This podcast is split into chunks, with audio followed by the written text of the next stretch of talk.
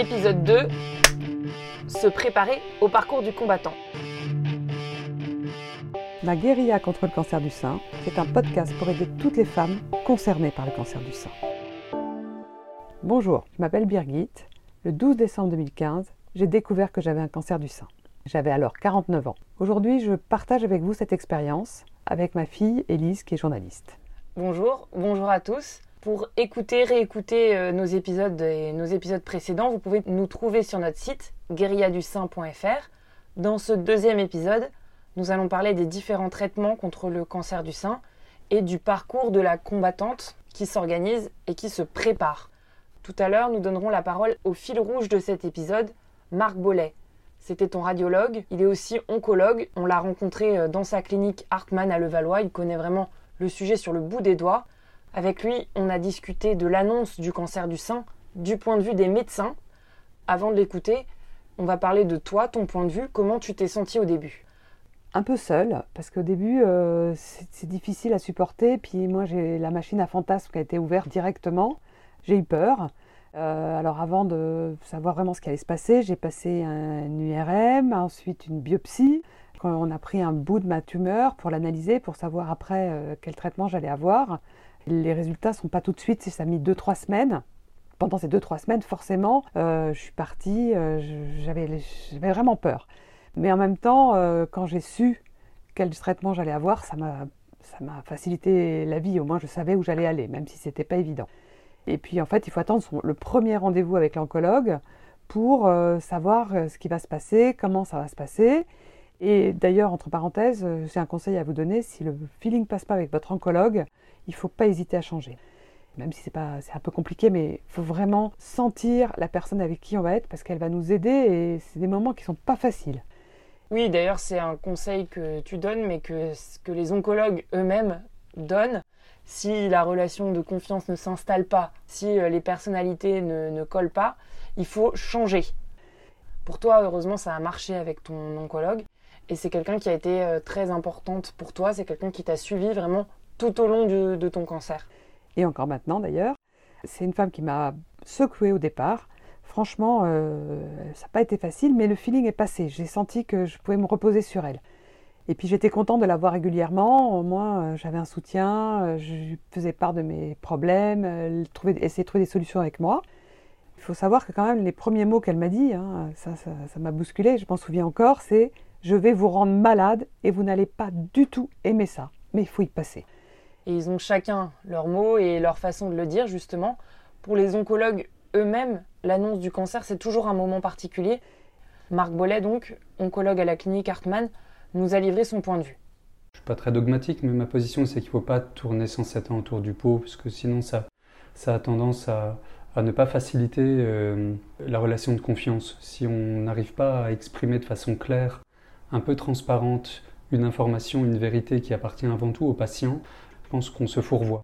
L'annonce euh, doit en tout cas vérifier certaines conditions. Je pense que la, condition principale, c'est être sûr d'avoir le temps à consacrer, de prendre le temps pour pouvoir répondre aux questions, mais également euh, ouvrir une, une, fenêtre sur des perspectives thérapeutiques. C'est-à-dire que ce qui serait terrible d'une certaine façon, c'est que l'annonce du diagnostic soit faite par euh, quelqu'un qui ne s'occupe que du diagnostic et qui dit Ah ben en fait, pour le traitement, il faudra que vous voyez avec un de mes collègues.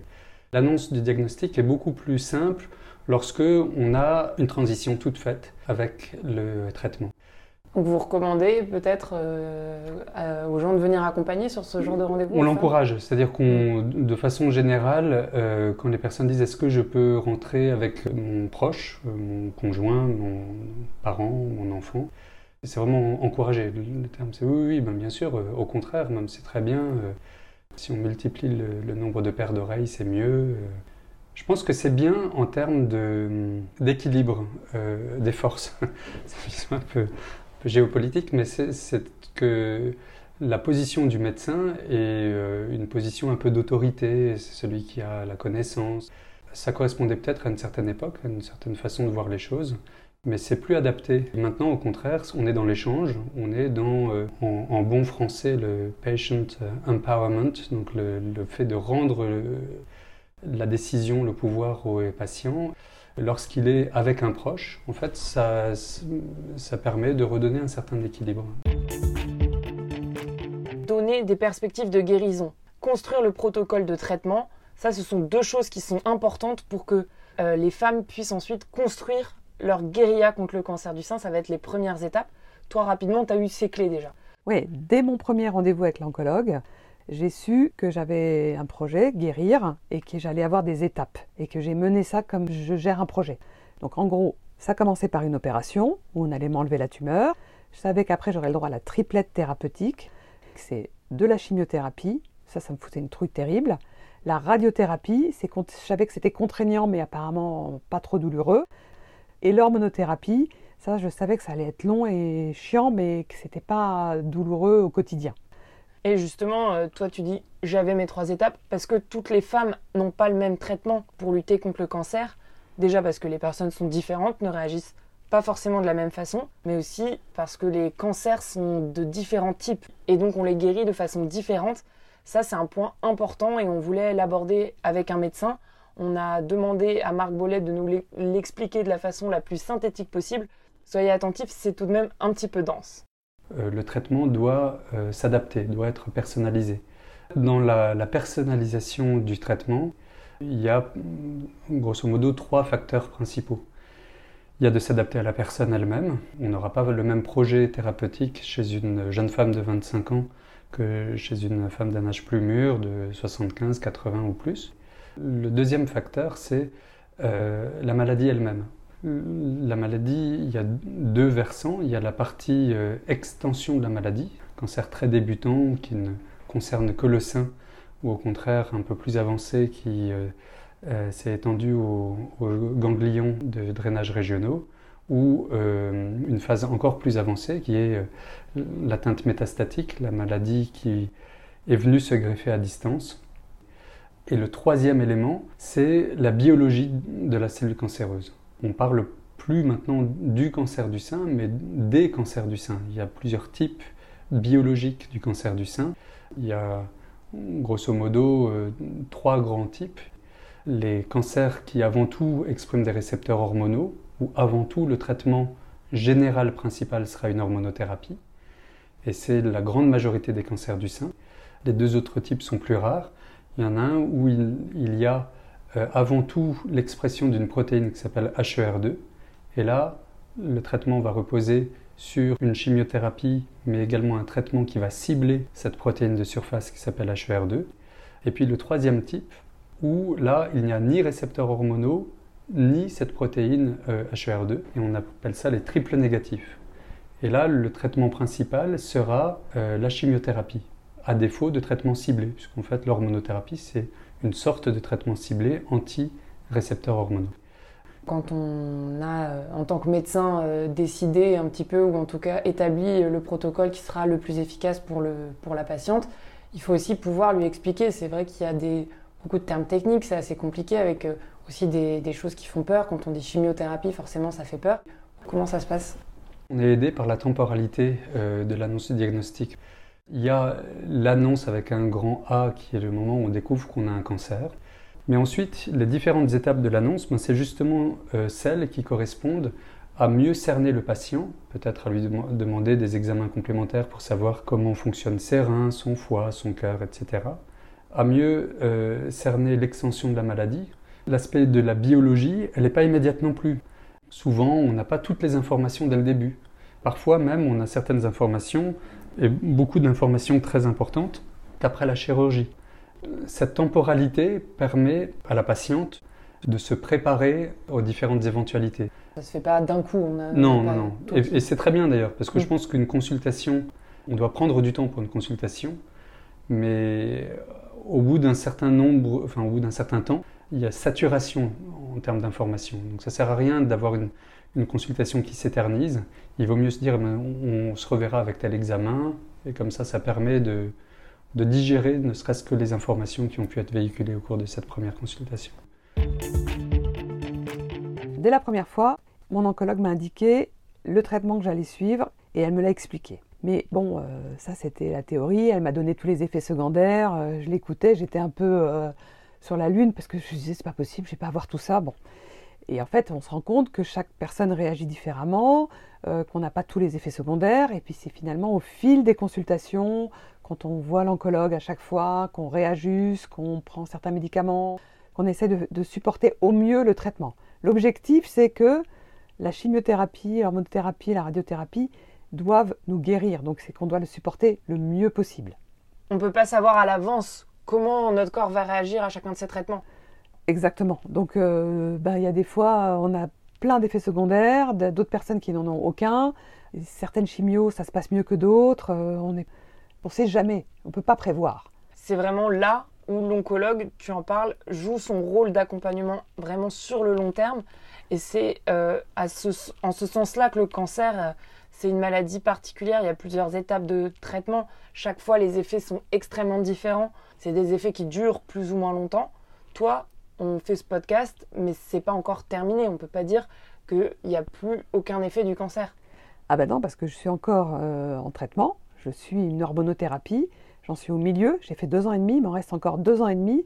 Et euh, je vais vous dire que même encore maintenant, je découvre des nouveaux effets secondaires euh, que j'avais pas au début qui sont contraignants, emmerdants, qu'il faut gérer. Et donc finalement, dans mon cas, entre le moment où j'ai été opérée et le moment où vraiment j'aurais fini avec tous ces traitements, ça m'aura pris six ans. Six ans, c'est quand même long. Carrément.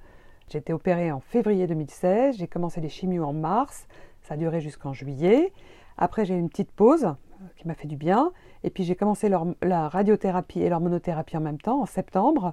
J'ai fini la radiothérapie en décembre, donc c'était un an après l'annonce du cancer, et euh, j'ai continué l'hormonothérapie. Je continue d'ailleurs l'hormonothérapie, même si je me pose pas mal de questions à ce sujet, mais on y reviendra, ça fera l'objet d'un épisode, parce qu'il y a beaucoup d'effets secondaires et des implications dans la vie qu'il faut prendre en compte.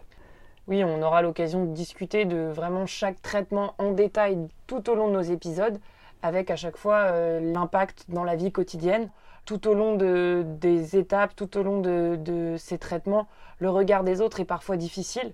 Ça, on en parlera aussi longuement dans l'épisode sur euh, les cheveux, qui sera notre euh, cinquième épisode. Mais malgré tout, le cancer du sein n'est pas considéré aujourd'hui comme une maladie honteuse euh, dans la société. Évidemment, en général, il y a des cas particuliers. La perception de cette maladie, en tout cas, elle a beaucoup évolué avec des implications dans la société et des implications sur d'autres maladies et sur la façon de gérer d'autres maladies. Ça, c'est un des thèmes que nous avons abordé avec Marc Bollet au fil de la discussion. Nous a vraiment fait réfléchir sur euh, le statut du cancer du sein. Écoutez. La particularité, c'est que c'est un, cancer qui est très médiatisé. C'est une sorte de porte-étendard du cancer. Et c'est très bien d'ailleurs, parce que ça a permis de, bouger, de faire bouger les lignes, dans le bon sens du terme. Un, parce que ça a vraiment illustré, euh, manifesté la prise en compte des patients, des patientes elles-mêmes, et le fait que euh, ben, elles, devenaient vraiment actrices, pas seulement de la prise en charge de leur propre cancer, mais qu'elles voulaient faire évoluer les mentalités, le dépistage. Vous vous rappelez ces campagnes d'actrices ou de, célébrités, enfin de femmes célèbres qui euh, se dénudaient, qui montraient leur sein pour dire si je le montre sur l'affiche, n'ayez pas peur de le montrer aux radiologues au moment de la mammographie. Donc ça c'est un point qui est vraiment euh, très positif. Et c'est médiatisé parce que ça touche un organe noble, par excellence un organe féminin, même si les hommes aussi ont des seins et donc également peuvent avoir des cancers du sein, mais c'est l'organe également du don de soi, parce que c'est celui qui, qui euh, sert à, à, euh, à manger à son enfant. Ça a une connotation aussi de douceur, de, de beaucoup de choses qui, qui font que probablement on n'associait pas la maladie qui touche le sein à une maladie honteuse. Ce qui n'est pas le cas d'autres cancers malheureusement. À tort, mais c'est comme ça. En plus, il n'y a pas de notion de culpabilité avec le cancer du sein. Y a, au contraire, il y a une notion d'injustice. Pourquoi elle Pourquoi, pourquoi moi? Les sanctions thérapeutiques pouvaient euh, altérer l'image qu'on avait de soi et euh, pouvaient être euh, vécues comme très traumatisants. Alors on a des solutions qui sont le traitement conservateur ou la reconstruction mammaire mais c'était une prise de conscience qui a pu être tardive. Je me rappelle de, certains euh, maîtres qui pouvaient dire euh, voilà, on, fait une mastectomie et puis c'est très bien, on vise la guérison, sans prendre conscience suffisamment de, de la relation à l'intime, la répercussion possible sur le couple, sur la sexualité, etc. Et maintenant que la parole est vraiment donnée aux premières concernées qui sont les femmes, les patients, eh bien on, on, on intègre beaucoup mieux d'autres aspects que la guérison elle-même. Parler du cancer du sein, on trouve que c'est important, que ça doit avoir sa place dans la société et que ça ne doit pas être un tabou. Au-delà de ça, on veut en parler d'une façon qui ne soit pas purement médicale. On veut apporter un retour d'expérience pratique en commençant par la chimiothérapie, tu l'as dit tout à l'heure, c'est ce qui, toi, euh, te faisait le plus peur. Qu'est-ce que tu peux dire aux femmes qui nous écoutent comment toi, six mois en tout, tu l'as supporté? Alors, moi j'avais huit séances de chimio, une toutes les trois semaines. Donc je savais que j'avais à peu près six mois à avoir euh, être pas bien. Donc j'avais une copine qui avait eu un cancer du sein dix ans avant moi, Winnie, qui m'a dit euh, écoute, moi ce que j'avais fait pour euh, m'aider à supporter, la première semaine, je l'appelais ça la semaine rouge. Je faisais rien ou vraiment pas grand chose. je classais des photos, je rangeais des tiroirs, je me donnais des petites tâches réalisables dans la journée, des petits trucs à faire qui donnent l'impression qu'on a quand même fait quelque chose parce qu'on est un peu vaseuse, c'est pas terrible. La première semaine après la chimio, du coup. Après la chimio. La semaine d'après, on l'appelait la semaine orange. Alors là, on faisait un peu plus de trucs. Euh, moi, j'allais, euh, j'essayais de marcher, j'essayais d'aller faire mes courses, je, me suis remettre à cuisiner, je bossais un petit peu, je faisais, je m'investissais un petit peu dans des choses plus compliquées. Et puis, au bout de la 15 jours, ça va beaucoup mieux. On arrive dans la semaine verte. Celle-là, on y va. Hein. on fait tout ce qu'on n'a pas pu faire pendant les deux semaines avant. Euh, on fait comme ça, on a l'impression d'avoir fait des choses réalisées. Et puis elle me dit, tu sais, la semaine verte, il faut aussi euh, se mettre au vert. Parce que c'est important, parce qu'il va falloir y retourner. Et ça, c'est difficile. Donc se mettre au vert, bah, c'était aller faire une balade en forêt, euh, si vous pouvez partir, euh, enfin changer les idées avant de retourner pour la, la chimio d'après. Toi, tu partais régulièrement à Biarritz, te réfugier. Dans ce planning, justement, il fallait forcément intégrer les autres, faire un agenda aussi, j'imagine? Dès le départ, mon compagnon euh, s'est mis sur l'agenda commun, il a mis du rouge, du orange, du vert, et on savait les week-ends où je pouvais partir, je pouvais faire des choses. On a organisé notre vie autour de, ce, ces week-ends verts. Et en même temps, euh, bah, j'avais plein d'amis qui m'ont soutenu, tellement qu'au début, ils m'appelaient à chaque fois, c'était compliqué, donc on a mis en place un groupe WhatsApp, ça je vous conseille aussi, euh, où je disais, ben, ça s'est bien passé, où je suis un peu fatiguée, puis quand je parlais avec une, eh ben, elle faisait un petit résumé euh, pour toutes les autres, comme ça j'avais pas besoin de répéter dix fois la même chose. Et ce groupe a beaucoup évolué, il était très bienveillant et ça a été une vraie force pour moi. C'était très bon d'avoir ce groupe. Euh. Je conseille ça parce que j'imagine aussi que pendant la semaine euh, rouge, justement, on n'est pas forcément en mesure de faire énormément de choses juste après la chimio et donc de répondre à tout le monde au téléphone. C'est Exactement. C'est vrai que les gens sont gentils, ils ont envie de savoir, mais on n'a pas envie de répéter dix fois la même chose.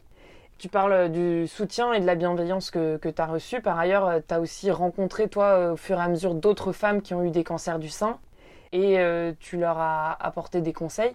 Pour toi, ça s'est fait aussi par réseau. À l'hôpital, il y a aussi plein d'associations qui peuvent mettre en relation les femmes entre elles. On va vous donner plusieurs noms sur notre site guerriadussein.fr. Et si vous-même vous en connaissez ou vous en avez créé une, n'hésitez pas à nous écrire. On écoute guerriadussein.fr comme ça, on pourra euh, les ajouter sur notre site aussi.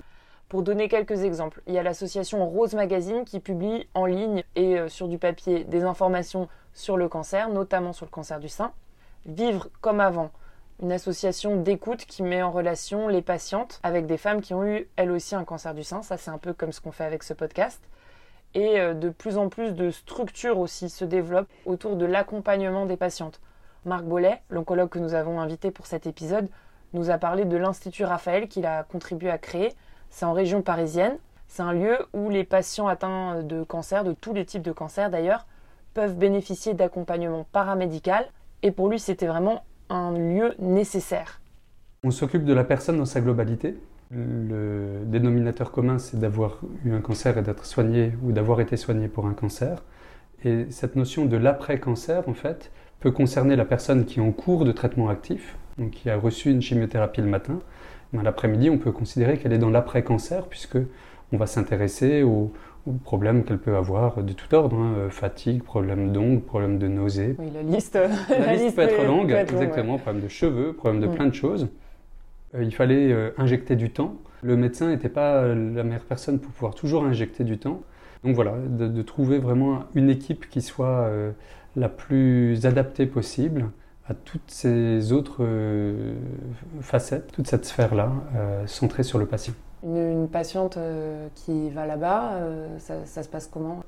Alors en fait, il y a une première étape où il faut qu'on la connaisse bien, qu'on sache bien quelle est sa maladie, quels sont les traitements qu'elle a reçus ou qu'elle doit encore recevoir. Et puis ensuite, il faut établir une liste de priorités, en fait, quelles, quelles sont les choses principales qu'on va vouloir améliorer, établir un parcours entre guillemets de soins, parce qu'il y a des choses qui ne sont pas de l'ordre du soin. Par exemple, une reconversion professionnelle, ça doit être accompagné, mais il y a des choses qui sont plus proches de nos compétences, qui sont euh, la santé euh, physique et mentale. Donc ça va être euh, du yoga, de l'hypnose Exactement. Alors ça peut être euh, tout ce qui concerne euh, des soins très spécifiques comme la kinésithérapie lorsqu'on a des, mouvements qui sont limités. Ça peut être des ergothérapeutes pour adapter la vie quotidienne à l'handicap quand il existe. des orthophonistes si besoin, mais ça peut être aussi une prise en charge un peu générale quand il y a des problèmes d'anxiété ou autres, de sophrologue, d'hypnothérapeute, d'acupuncteur. L'activité physique est probablement euh, très centrale, comme la nutrition d'ailleurs très centrale, très souvent évoquée comme pilier de cette euh, reconstruction. Euh, j'utilise souvent les mêmes termes, mais il y a un rapport au temps qui est différent de celui que peut avoir le médecin, où il a son temps en consultation, mais son temps en réunion qui est assez chronophage, et son temps technique. Pour le radiothérapeute que je suis, c'est des temps aussi à passer à discuter avec mes collègues euh, physiciens, euh, dosimétristes, et que en fait, on, est partagé un petit peu entre ces trois pôles-là, alors que les paramédicaux, en fait, ils peuvent euh, consacrer vraiment la, très très grande majorité de leur temps à leur relation avec le patient. Évidemment, ça, ça reste un exemple d'accompagnement. Il y a beaucoup d'autres choses qui sont possibles. Toi, d'ailleurs, tu n'en as pas bénéficié tout de suite au moment où tu as eu ton cancer du sein. Est-ce qu'il y a d'autres choses que tu peux recommander, toi, pour les patientes qui peuvent être euh, accessibles euh, partout où elles habitent? En général, dans les services de cancérologie, il y a euh, pas mal d'offres et d'associations qui proposent des choses. En l'occurrence, moi, j'ai bénéficié de maquillage, apprendre à me maquiller. J'aurais pu bénéficier d'une diététicienne, d'une psychothérapie et compagnie, mais j'avais déjà, moi, des soutiens à l'extérieur qui m'apportait ça, donc je n'ai pas eu besoin dans l'hôpital, mais c'est tout à fait possible. Il y a beaucoup d'associations qui se sont rapprochées justement des services de cancérologie. Donc il ne faut pas hésiter à demander, il ne faut pas hésiter à s'inscrire. Ça permet aussi de rencontrer d'autres personnes malades, de partager des choses avec elles. Parce que je pense que tant qu'on n'aura pas vécu une chimiothérapie, on peut pas. C'est difficile à expliquer et difficile de partager ce qu'on ressent, si c'était avec des gens qui l'ont déjà vécu. Toi, c'était un peu le, but de ce podcast d'ailleurs, c'était de, pouvoir euh, donner euh, des conseils à des femmes, puisque tu as commencé à le faire euh, en vrai et qu'après, tu voulais que ça soit un peu plus généralisé. Il y a eu deux femmes que j'ai aidées du moment où elles ont eu l'annonce de leur cancer, puis qui ont eu des chimiothérapies, de la radiothérapie, de l'hormonothérapie. Elles étaient après moi, hein, elles ont eu ça un an ou deux ans après moi, et donc j'ai partagé avec elles toutes mes bonnes astuces que je vais partager dans le podcast euh, avec vous. Je pense que ça les a beaucoup aidés, elles m'en remercient, et puis moi, ça m'a aussi aidé de les aider, parce que ça permet de partager, de donner, de pas rester seul avec ce truc qui est quand même hyper pesant. Et d'ailleurs, n'hésitez pas, vous aussi qui nous écoutez, si vous en ressentez le besoin, à nous écrire, je l'ai déjà dit, on écoute. Merci à tous et à toutes de nous avoir écoutés, c'est la fin de cet épisode. Dans le prochain, on parlera en détail de l'opération qui vise à enlever la tumeur. Préparez-vous. Ma à contre le cancer du sein est un podcast réalisé par Birgit Dahl et Ellie Stern avec une musique originale de Dorothée.